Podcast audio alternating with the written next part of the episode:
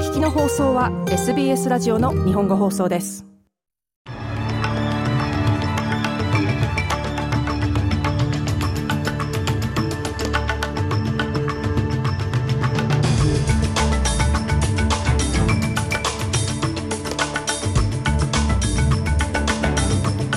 6月28日午後のニュースをシドニーから大場恵美がお届けします。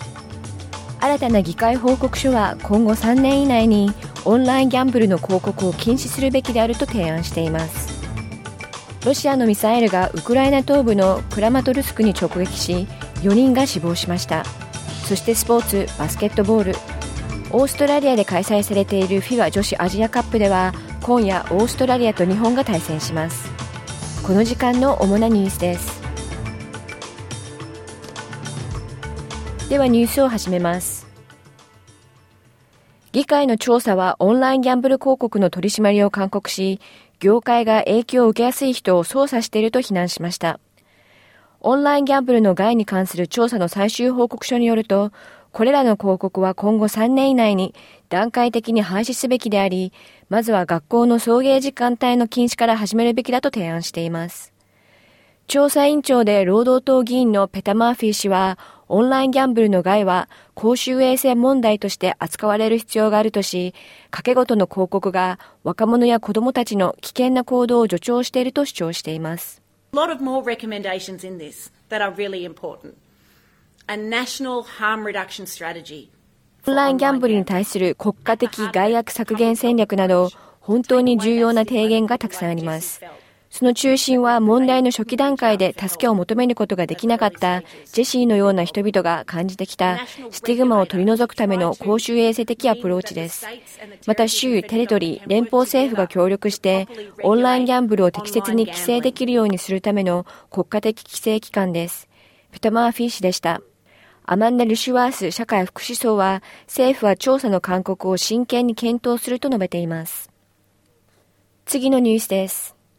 アンソニー・アルバニージー首相は保守連合のピーター・ダットン党首によるファデン補欠選挙が来る議会への声国民投票の代理投票になるとの主張を否定しました。ゴールドコーストではファデンの席をめぐり、労働党候補レティシア・デル・ファブロ氏の選挙キャンペーンが開始されています。アルバニージ首相は ABC ラジオゴールドコーストの取材に対し、ダットン氏は依然として分裂主義者である一方で、自身は前向きな変化をもたらす存在でありたいと語っています。Again, またしてもピーター・ダットンは分裂させようとしています。ボイスは国民が団結する瞬間であるべきです。これは二つのことだけです。それは憲法においてオーストラリア先住民を承認すること、そして彼らに影響を与える事柄について、オーストラリア先住民の声を通し協議することです。アンソニー・アルバニージ首相でした。次のニュースです。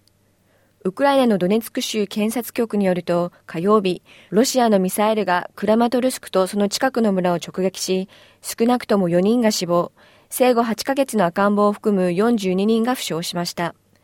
クラマトルスクで攻撃された建物の中には、市中心部の繁華街にある多くの客で賑わう人気レストランも含まれていました。生存者の救助に駆けつけた男性によって公開されたビデオには、負傷者が救助される様子や、瓦礫をかき分けながら生存者を探す人々、流血している赤ん坊を抱く母親の姿などが映し出されていました。火曜日の攻撃は21人が犠牲になったクレメンチュークのモールへのミサイル攻撃からちょうど1年後に起きました。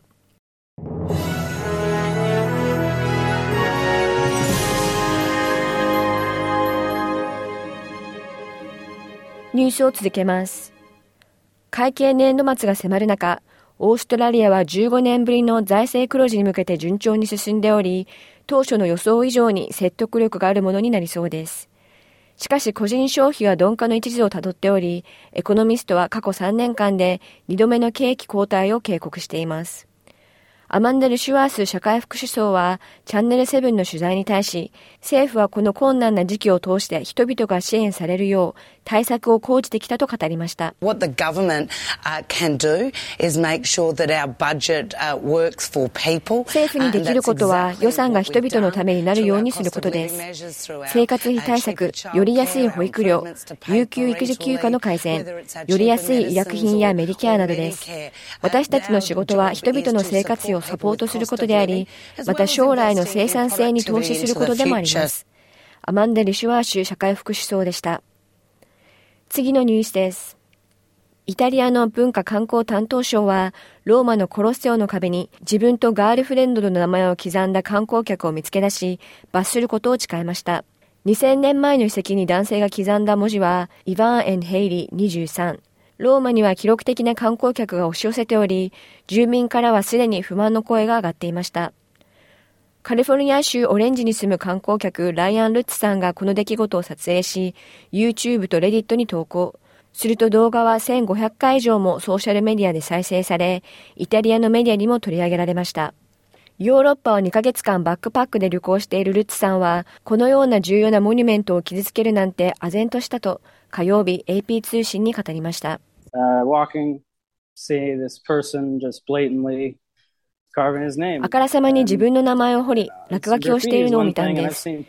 旅行する中、このような行為は他でも見てきました。しかしここはコロッセオです。私が尊敬する場所です。だからこの記録を取るのは当然のことでした。それで何かをしたいかというのは別として、これを見たということを記録したかったんです。ライアン・ルッツさんでした。最後にスポーツ、バスケットボールの話題で。今週月曜日、オーストラリアで開幕した FIBA 女子アジアカップ。今夜はグループ B の最終戦が世界ランキング3位の強豪オーストラリアと9位の日本の間で開催されます。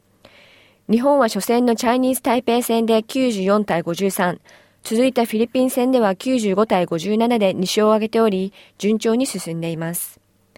一方火曜日、チャイニーズ台北を91対45で下したオーストラリアオパールズも連勝中で、昨日の試合ではキーリー・ジェーン・フローリングが16点9リバウンドを記録し、好調なパフォーマンスを見せています。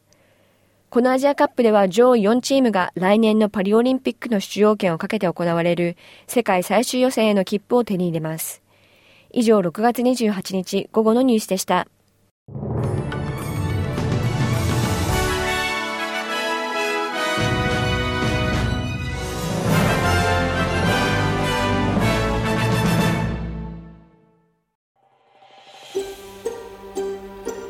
もっとストーリーをお聞きになりたい方は iTunes や Google ポッドキャスト Spotify などでお楽しみいただけます。